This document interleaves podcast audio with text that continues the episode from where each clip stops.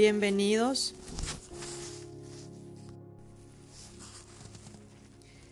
Con María todo, sin ella nada. Bienvenidos a una nueva reflexión, a un nuevo encuentro. Espero que todos estén bien, que todos estén aprovechando este tiempo, este tiempo de oración, tiempo de reflexión, como un gran retiro para encontrarnos al término con esa presencia, con esa entrega al corazón de María.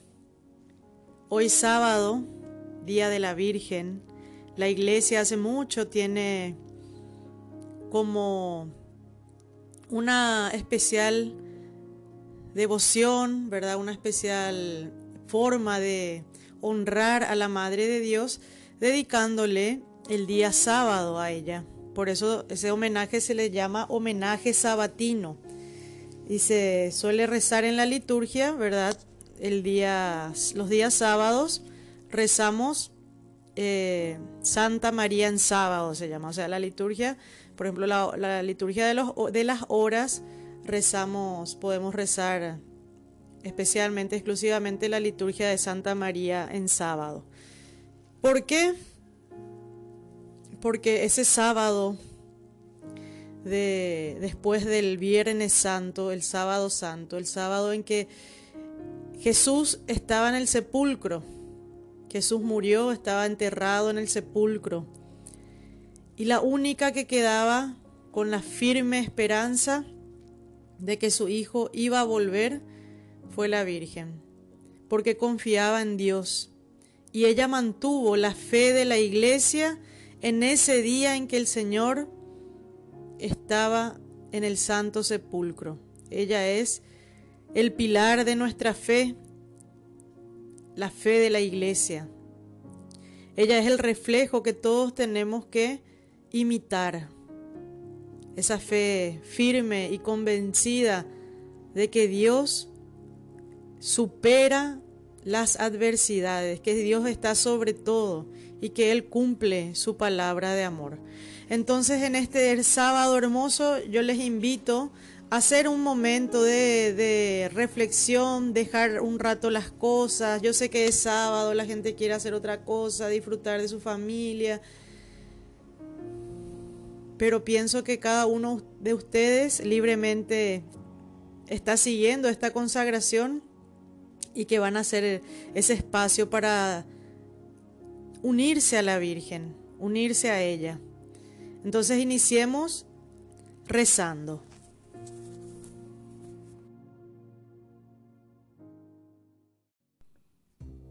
Creo en Dios Padre Todopoderoso, Creador del cielo y de la tierra. Creo en Jesucristo, su único Hijo, nuestro Señor, que fue concebido por obra y gracia del Espíritu Santo.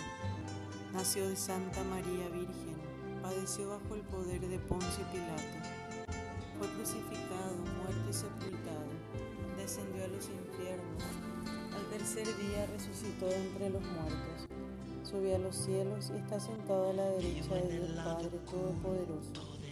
Desde allí ha de venir a juzgar a vivos y muertos. Creo en el Espíritu Santo, en la Santa Iglesia Católica en la comunión de los santos, en el perdón de los pecados, en la resurrección de la carne y en la vida eterna. Padre nuestro que estás en el cielo, santificado sea tu nombre. Venga a nosotros tu reino, hágase tu voluntad en la tierra como en el cielo. Danos hoy nuestro pan de cada día. Perdona nuestras ofensas, como también nosotros perdonamos a los que nos ofenden no nos dejes caer en la tentación y líbranos del mal. El ángel del Señor anunció a María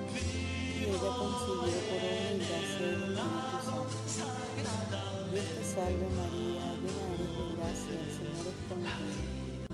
Bendita tú eres entre todas las mujeres y bendito es el fruto de tu vientre Jesús. Santa María, Madre de Dios, ruega por nosotros pecadores, ahora y en la hora de nuestra muerte. Amén. He aquí la esclava del Señor, hágase en mí según tu palabra. Dios te salve María, llena eres de gracia, el Señor es contigo. Bendita tú eres entre todas las mujeres y bendito es el fruto de tu vientre Jesús. Santa María, Madre de Dios, ruega por nosotros pecadores, ahora y en la hora de nuestra muerte. Amén. Y el Verbo de Dios se hizo carne y habitó entre nosotros. Tú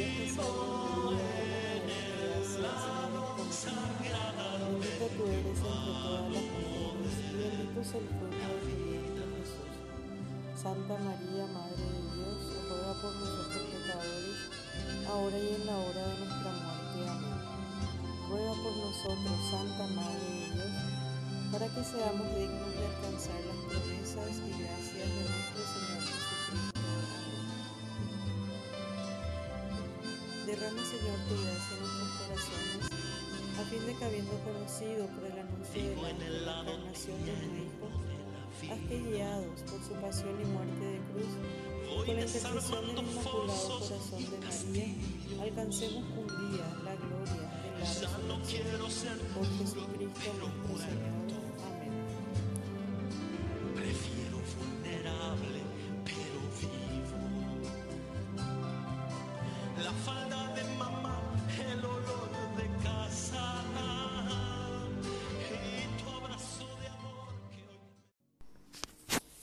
Muy bien, entonces vamos a iniciar con, con unas palabras de la vidente de Fátima, Sor Lucía. En el, en el, en el año 1957, el 26 de diciembre, al el padre que estaba postulado para la causa de la beatificación de Francisco y Jacinta, entrevistó a, la, Sor Lucía. Ustedes saben que los tres pastorcitos eran primos, ¿verdad? Jacinta y Francisco eran hermanitos y Lucía era su prima. Como estuvimos hablando, Jacinta y Francisco muy rápido murieron y empezó su proceso de canonización, ¿verdad? Que tiene un proceso, primero uno tiene que, se tiene que estudiar el caso y tiene sus, sus nombres, eh, las partes de ese proceso y en este proceso es, se está viendo la beatificación, así como Chiquitunga fue beata, ¿verdad?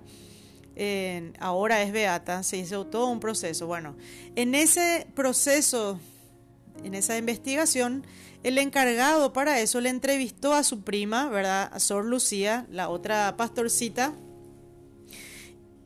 Le entrevistó y ella le dijo, entre muchas cosas, acá se rescatan estas. La Santísima Virgen nos dijo, tanto a mis primos como a mí, que dos eran los últimos remedios que Dios daba al mundo el Santo Rosario y el Inmaculado Corazón de María.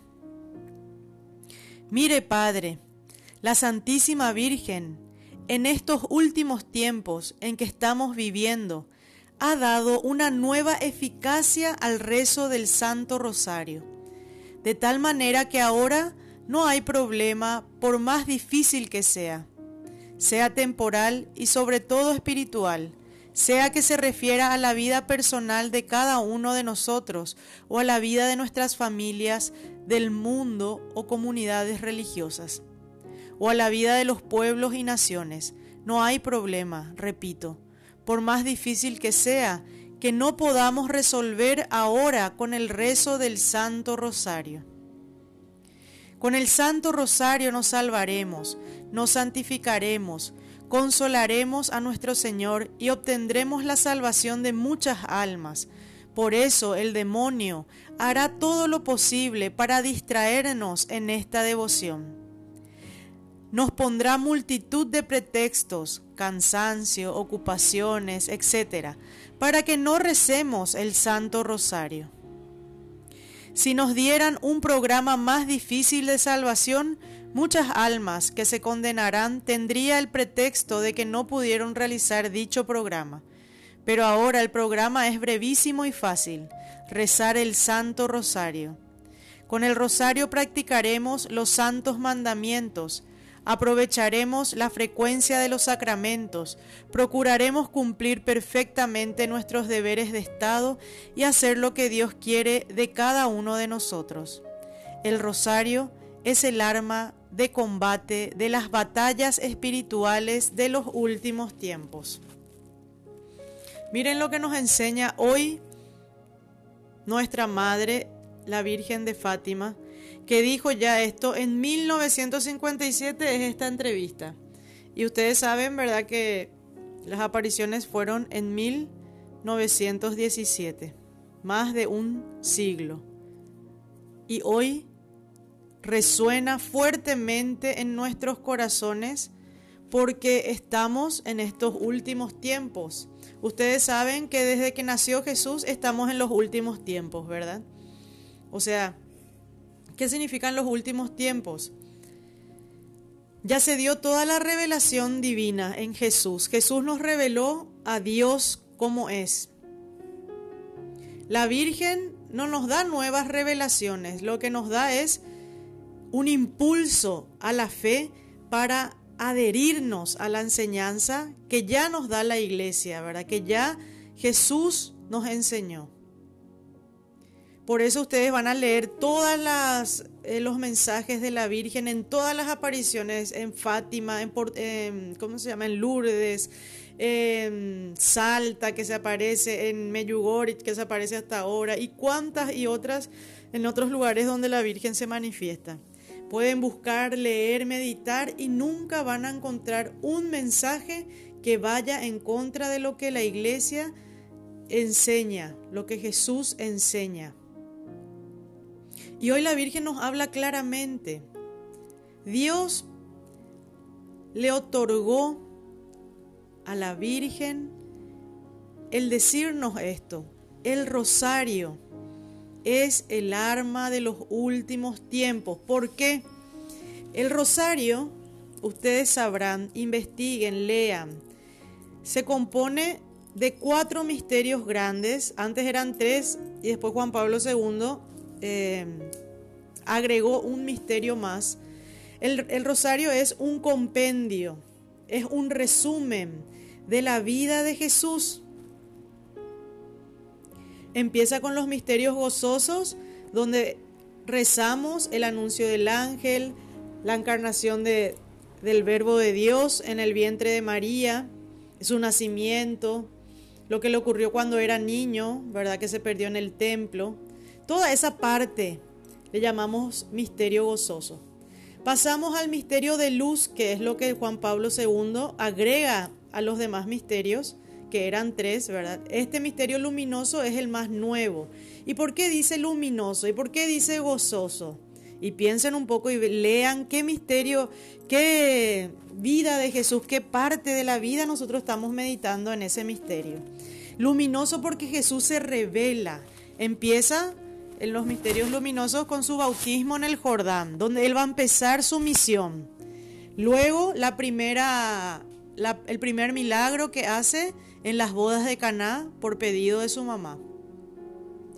Luego el anuncio que él ya sale a anunciar el reino de Dios y pide nuestra conversión. Luego la transfiguración. La transfiguración es cuando él se transforma y le deja ver a sus discípulos que estaban ahí cómo es Él, o sea, le deja ver algo de su divinidad. Se manifiesta como Dios. Y el último, la institución de la Eucaristía. Jesús se hace presente y se queda como alimento en la Eucaristía. Luego pasamos al misterio doloroso, donde ya la palabra lo dice, pasamos a la pasión.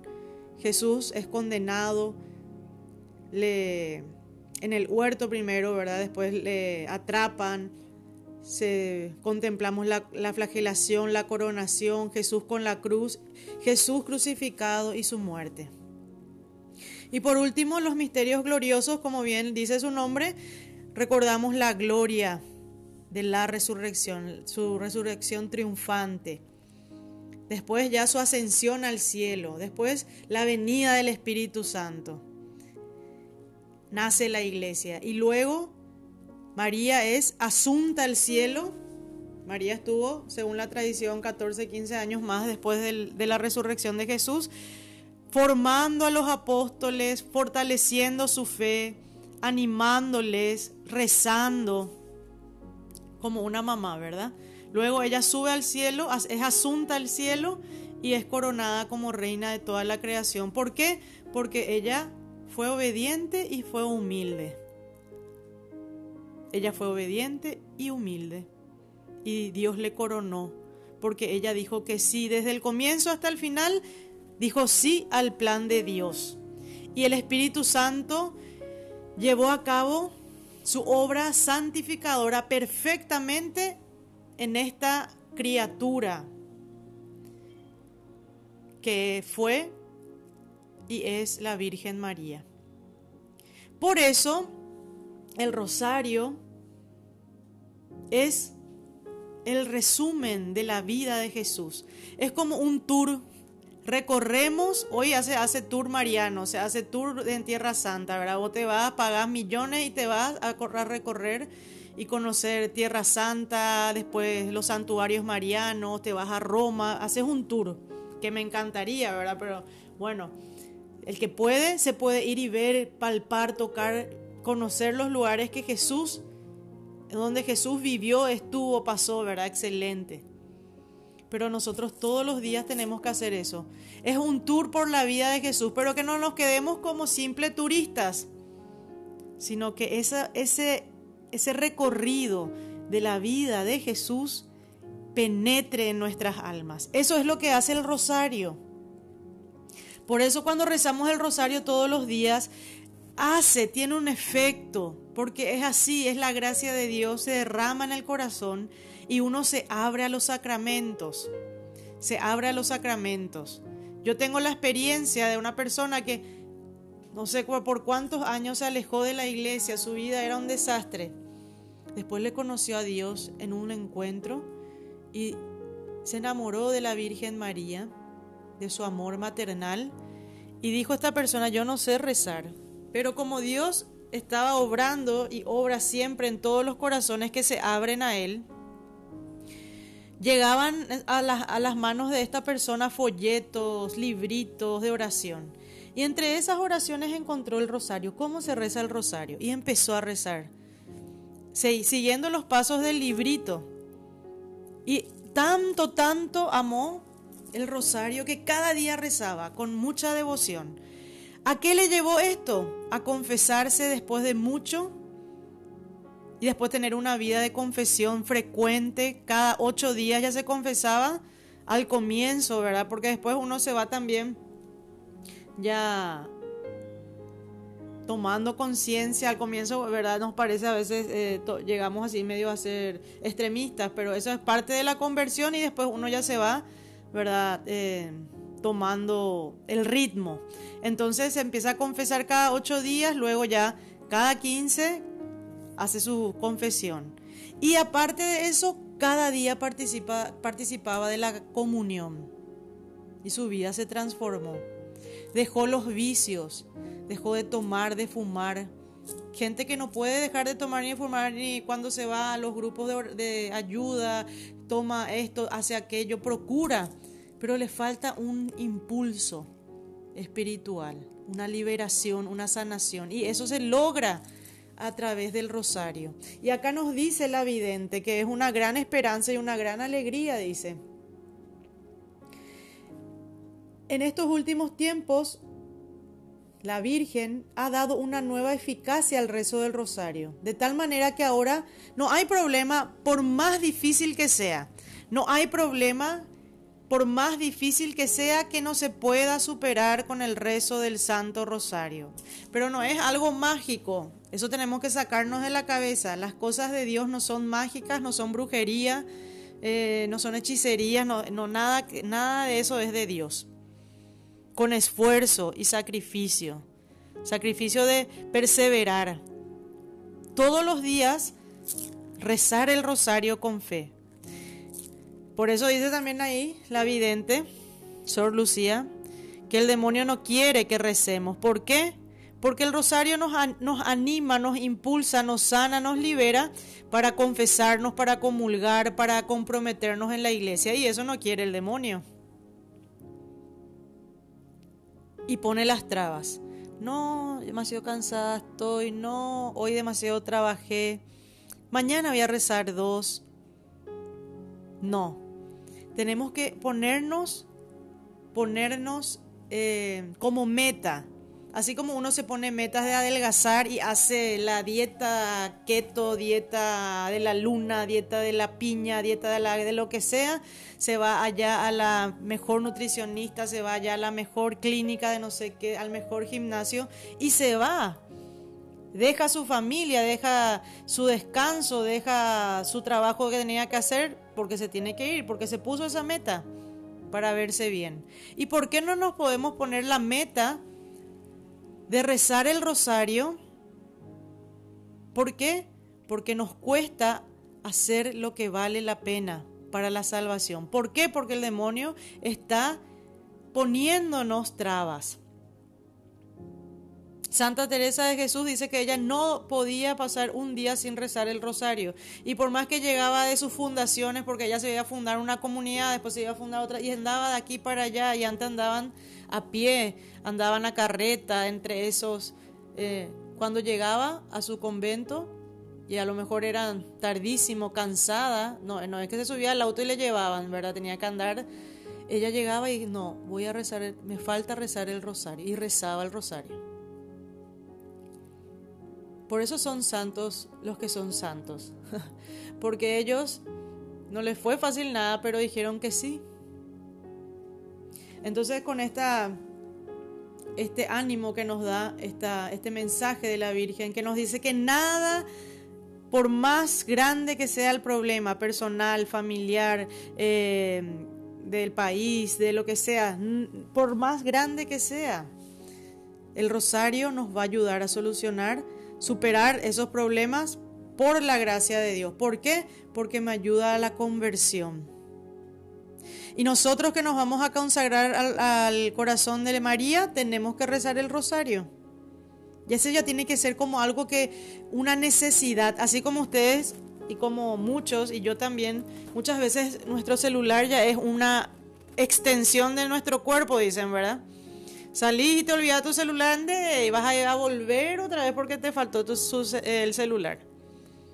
Bueno, que así sea el rosario para nosotros también. Una extensión de nuestro cuerpo, más que sea una extensión de nuestro corazón. Que lata nuestro corazón también a la par y que el rosario sea parte de ese latido. No es exagerado. Lean la vida de los santos. Vean. Es más, la locura, ¿verdad? Dicen algunos que los, santos son locos por Dios. Y bueno, aparentemente esto es una locura, ¿verdad? ¿Quién va a querer hacer parte de sí el rosario? Sos un loco, sos una loca, pero es una locura de amor por Dios. Hacemos locuras de amor por nuestro novio, nuestra novia, ¿verdad?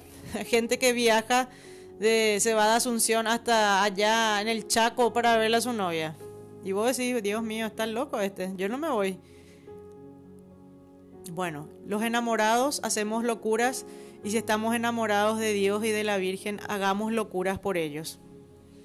Estas locuras no, no nos van a llevar por mal camino, sino al revés. ¿Y por qué hablamos de esto? Porque la Virgen dijo que esta estamos en una batalla, ¿verdad? Y al final decía, a ver, el rosario es el arma de combate de las batallas espirituales de los últimos tiempos. El que no reza el rosario está sin arma en la guerra. ¿Y a qué se refiere esta guerra? Estamos en, en un plano, ¿verdad? Eh, vivimos en este mundo creado por Dios maravillosamente, perfectamente, pero el Señor nos dice en su palabra, no sean de este mundo, vivan en el mundo, pero no sean del mundo. ¿Qué nos quiere decir Jesús con estas palabras? Bueno, doctores, teólogos, santos afirman, coinciden ellos y afirman que el hombre durante toda su vida se ve enfrentando a tres enemigos que quieren perdernos. ¿De dónde nos quieren perder? Nos quieren perder en el camino hacia Dios. Ustedes saben que nosotros nacemos, vivimos y morimos.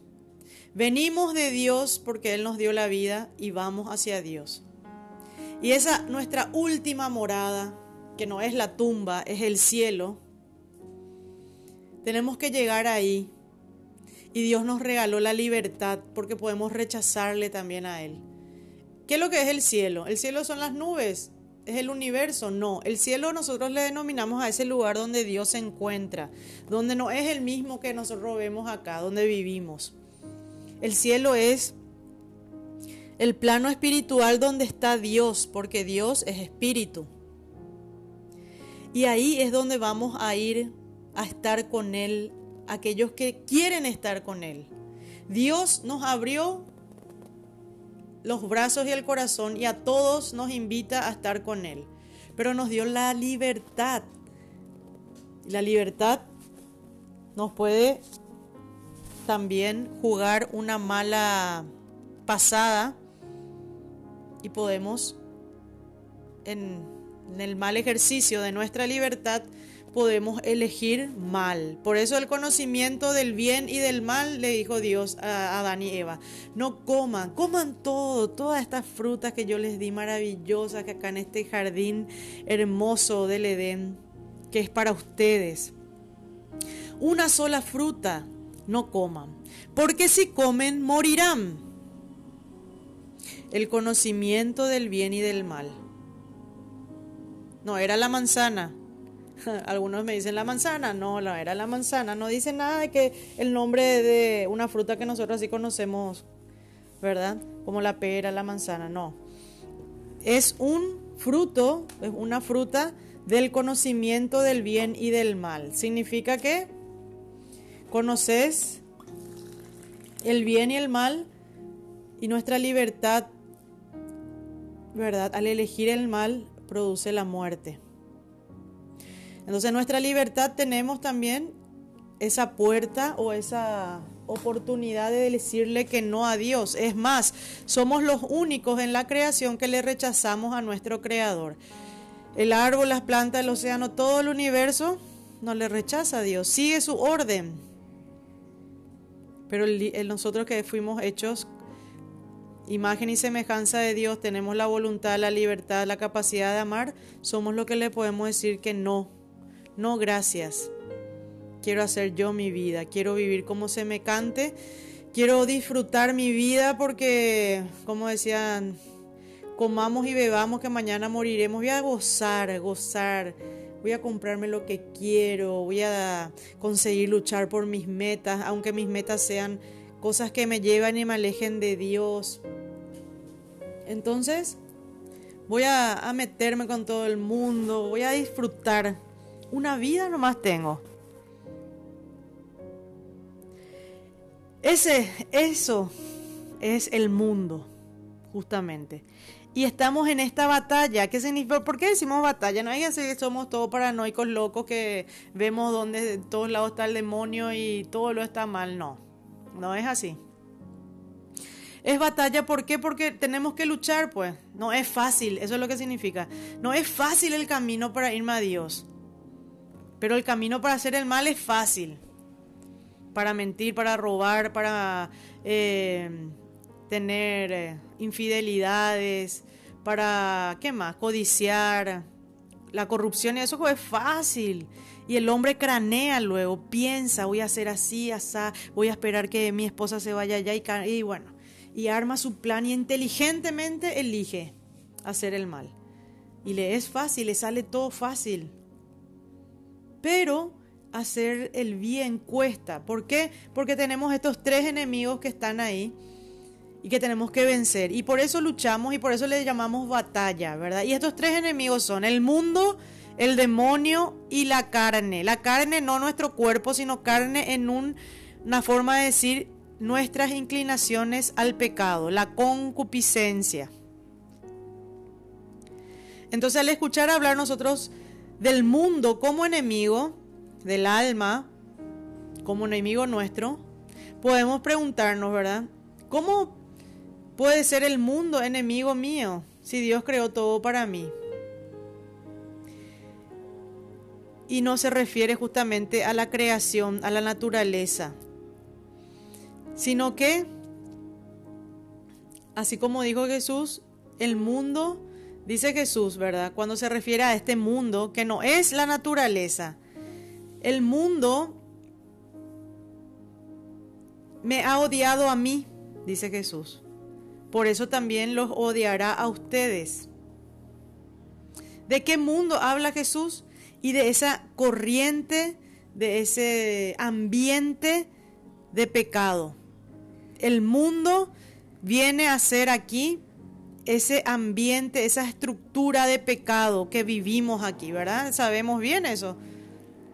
No se refiere entonces mundo a la creación, mundo a la naturaleza, ¿verdad? Al planeta no, se refiere a eso.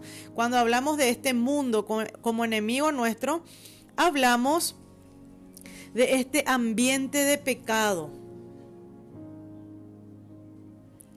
Este ambiente donde Dios no está en él, donde no le encontramos a Dios. Entonces, en este ambiente de pecado encontramos vanidades, placeres pecaminosos que se entregan las personas que viven lejos de Dios. Entonces, entendido así, el mundo es uno de los principales enemigos de nuestra alma o nuestro ser. Es el mundo del pecado, contrario al reino de Dios. Es enemigo de Dios. El mundo está bajo el poder del maligno, dice eh, la carta, la primera carta de Juan, capítulo 5, versículo 19. El mundo está bajo el poder del maligno, dice. Sabemos que somos hijos de Dios y que el mundo entero yace en poder del maligno. También San Juan dice, no amen al mundo ni a nada de lo que hay en el mundo. En primera de Juan, capítulo 2, versículo 15. Y Santiago, la carta de Santiago, capítulo 4, versículo 4 dice, ¿no saben que la amistad con este mundo es enemistad con Dios? Quien desea, quien desee ser amigo del mundo, se hace enemigo de Dios. Eso está en la carta de Juan, capítulo 4, versículo 4. Anoten, vuelvan a escuchar después otra vez y anoten para poder leer en la Biblia, que no es algo que le estoy inventando. Entonces, este mundo es nuestro enemigo. Ese ambiente donde no está Dios donde el maligno reina. ¿Por qué reina? Y porque no está Dios. El hombre ya le sacó a Dios de su ambiente y vive encantado con los pecados. Entonces Dios no está ahí. ¿Quién reina? El maligno, el pecado. A eso le llamamos mundo. Quiero que quede claro esto para que no se confundan y no, no, no, no entiendan mal. No nos referimos al mundo de la creación, nos referimos al mundo en cuanto al ambiente de pecado donde no está Dios. Y Santiago es muy claro, dice, el que quiere ser amigo del mundo, de este mundo donde no está Dios, automáticamente se hace enemigo de Dios. ¿Por qué? Porque no podemos tener dos, dos señores, dice la palabra de Dios. Porque sí o sí amarás a uno y odiarás a otro. No puedes tener dos patrones, dos jefes. Porque le vas a amar a uno y le vas a odiar al otro. Tenemos uno, nomás podemos tener a ese a quien queremos tener, en este caso. Tenemos que tomar entonces una decisión nosotros que queremos consagrarnos a la Virgen. Queremos ser del equipo de Dios, del vamos a hablar así en términos futbolísticos, ¿verdad? Del equipo de Dios o del equipo del enemigo de Dios. Y miren aquí, dice algo.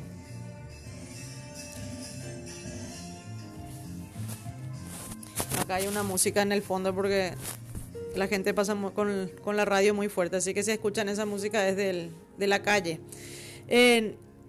dice en Génesis 3.15, y quiero que ustedes se sitúen, estamos en el Génesis después de la de que Adán y Eva hayan comido del fruto del conocimiento del bien y del mal, se dieron cuenta ellos que estaban desnudos, se escondieron de Dios porque Dios dice que todas las tardes bajaba a pasearse en el jardín y hablaba con ellos. Tenía, había una relación tan, tan amena, tan íntima, tan armoniosa con Dios.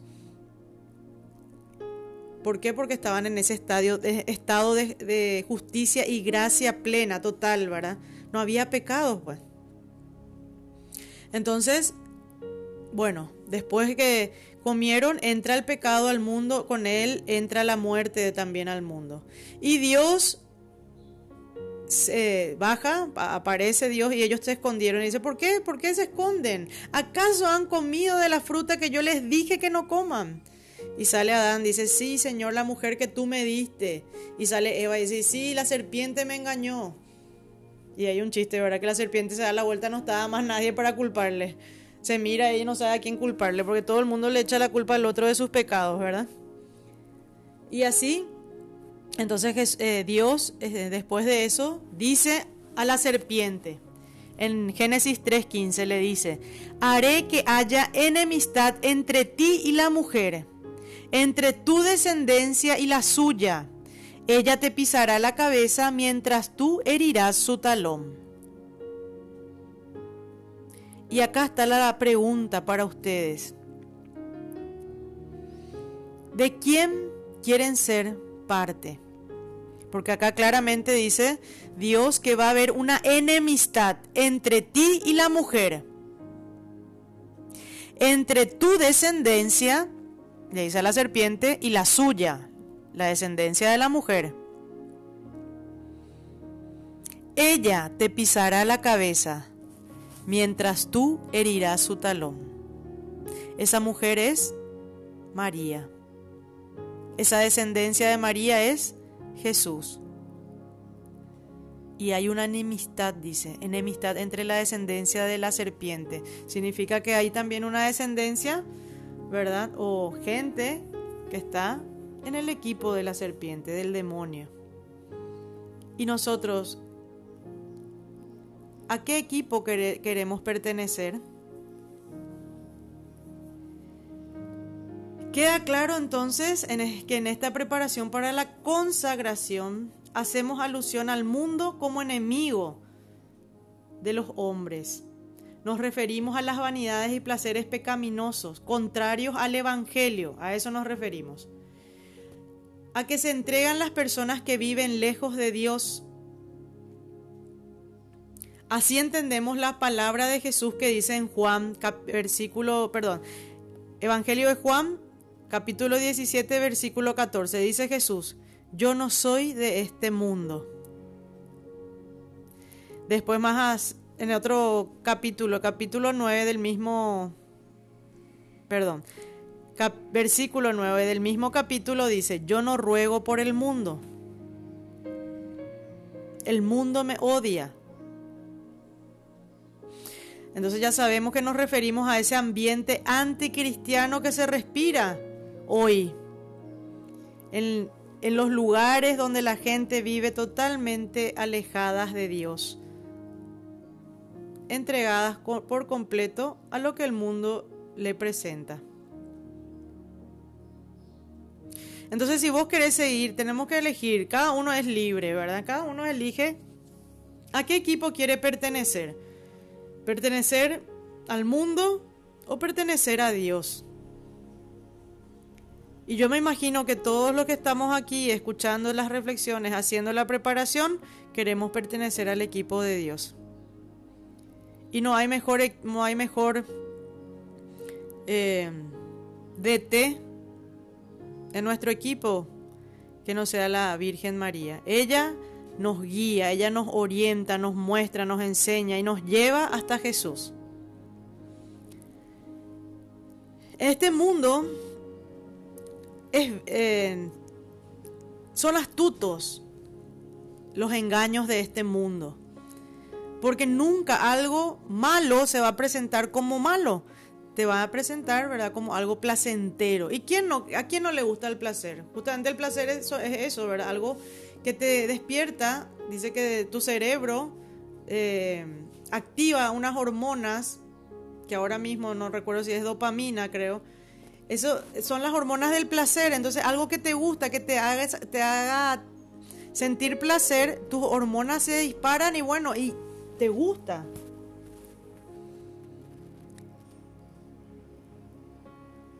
Si viene alguien y me dice, me da un tongo, me pega, evidentemente que yo, a mí no me va a gustar.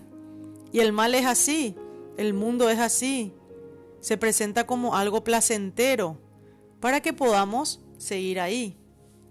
Entonces son usan mentiras engañosas, mentiras, perdón, frases engañosas, mentiras disfrazadas.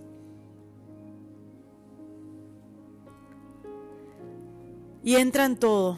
Hoy más que nunca en este siglo está está muy muy al alcance de todos alejarnos de Dios seguir otras ideas, otras ideologías, otras corrientes, porque nos convencen, utilizando, ¿verdad? Justamente frases que para nosotros eh, el lenguaje pues es poder.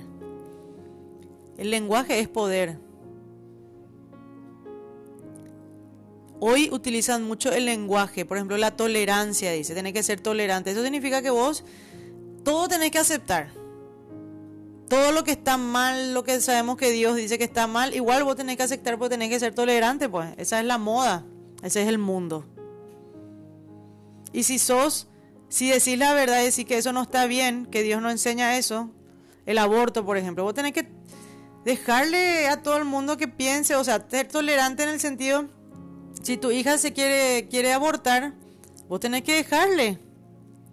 Si es su cuerpo, si es su decisión. Somos entonces unos retrógradas, somos unos dinosaurios, somos lo peor que hay porque nosotros no nos adaptamos a, esa, a ese lenguaje inclusivo. Me da risa no porque es así. Entonces, hoy se llama habilidad al engaño. En Paraguay, vos sos súper archimega inteligente cuando, cuanto más robas, vos subís al poder y si más comes para vos, sos vivo. Ahora, si vos sos honesto, exigís que se haga la honestidad, te van a perseguir, te van a sacar a patadas de cualquier lado de la función pública. Y eso es un engaño. El arte hoy en día es pornografía. Déjale, es muestra su cuerpo artísticamente muestra todo lo que no tiene que mostrar, es arte. Tu sexualidad vos tenés que ejercer como querés, pero tenés que ser responsable. Usa preservativo, anti, eh, pastillas anticonceptivas. Decía una psicóloga que habló muy bien al respecto de esto, decía, papá, mamá, ¿cómo ustedes le enseñan a sus hijos hoy 14, 15, 16 años, que cuando sale lleve su preservativo, decía. Vos le estás diciendo entonces, haz lo que querés, pero cuídate. Eso significa que es, es como, vos jamás le vas a dar la llave de tu casa o de tu auto a un extraño. Porque eso significa que vos le permitís entrar, salir, o sea, ser parte o dueño de la casa o del auto, ¿verdad? ¿Y por qué le das a tu hija? Para que haga lo que quiera, con tal de que se cuide.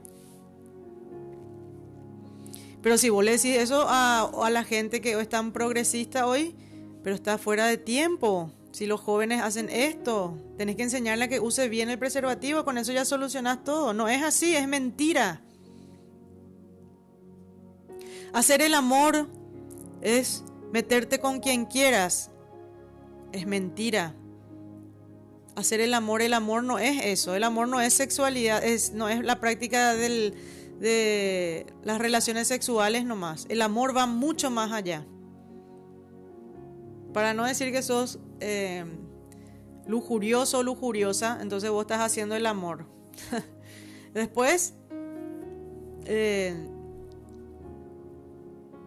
tenemos que disfrutar de la vida, gozar, divertirnos, porque si no, todo va a terminar y parece luego que No hay otra solución, no hay otra diversión. Esos son, esos son engaños del mundo que nos hace vivir en un ambiente ya totalmente lejos de Dios, ¿verdad? Sin embargo, Cristo nos dice, bienaventurados los humildes, los pobres de corazón, los limpios de corazón, los que sufren. El mundo en oposición a las palabras de Jesús dice, bienaventurados los poderosos, los que tienen fama, riquezas. Hoy en día los que son exitosos. Bienaventurados los que son hedonistas, lujuriosos. Jesús nos dice, ama a Dios sobre todas las cosas y al prójimo como a ti mismo. El mundo te dice, amate a ti sobre todo y odia, perseguí aquel que piensa diferente, aquel que es tu enemigo. Entonces tenemos que rezar para que el Espíritu Santo nos muestre esto, nos haga ver dónde vivimos, dónde estamos parados, qué hacemos, qué tenemos que hacer.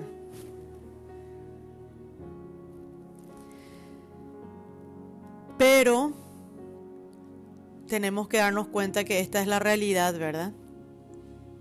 ¿Y cómo salir de esto? Bueno, ahí está en nuestras manos la solución, la oración, la confesión, la comunión, leer la palabra de Dios, leer la vida de los santos, hablar con nuestros hijos, compartir con ellos, amarle, usar nuestro tiempo en cosas buenas, en cosas que construyan a mi familia. Por ejemplo, eh, hoy el mundo también dice, cada uno tiene que hacer lo que le gusta. ¿Cómo vos vas a permitir dejar tus sueños por tus hijos? Por eso hoy las mujeres, muchas, ¿verdad? Tienen ese concepto y se van, igual se van a la fiesta, tienen su hijo y le dejan ahí con quien sea. Tiene eh, viene de su trabajo y en vez de estar con sus hijos se va al gimnasio, como ya dije. Está bien cuidarse, pero los hijos son nuestra responsabilidad. Entonces, eso es lo que te presenta al mundo. ¿Qué te dice Dios? Los hijos son un regalo de Dios. Y están en nuestras manos cuidarle, formarle. ¿Y cómo le vas a cuidar y cómo le vas a mostrar que esto es bueno, lo de Dios? Practicando y viviendo con ellos jugando con ellos, enseñándole a ellos a rezar, enseñándole la enseñanza de, Dios, de la iglesia, llevándole a ellos donde se tengan que ir, conociendo su ambiente, hablándole, pero amando, sobre todo amando. Cuando ellos se sienten amados, respetados, se van a abrir con los padres. Y los padres van a ayudarle para que este niño joven crezca con una base firme en su corazón. Eso es lo que les va a salvar de, esta, de este mundo que está sobre ellos para perderlos, ¿verdad? Entonces vamos a quedarnos aquí para no alargar mucho, porque yo creo, quiero que ustedes mediten lo que yo voy diciendo. Digan, esto es cierto, esto, con esto me quedo. Y hagan entonces, la tarea o la consigna de hoy va a ser, ayer fue, dijimos, hacer el examen de conciencia. Seguir haciendo eso. Y hoy vamos a, a pedirle al Espíritu Santo en el rosario, cada uno en su momento de rezar el rosario, pedirle la luz para poder ver lo que hay que cambiar en uno y también ver lo que, está lo que estamos viviendo o lo que se vive en nuestro ambiente para que podamos elegir lo que nos conviene y lo que nos conviene es lo que Dios nos enseña. Entonces, con esta consigna terminamos hoy. Eh, les pido que hagan el rosario, la reflexión y la meditación. Pídanle al Espíritu Santo esa luz para que ustedes se den cuenta verdaderamente. Eso se llama discernimiento, para que el Espíritu Santo les conceda el discernimiento de ver lo que es de Dios y lo que no es de Dios, en nuestra propia vida, nuestro propio corazón y en el ambiente donde nos movemos. Que María Santísima, nuestra Madre, les bendiga a cada uno, les guarde de todo mal y nos tenga siempre bajo su manto.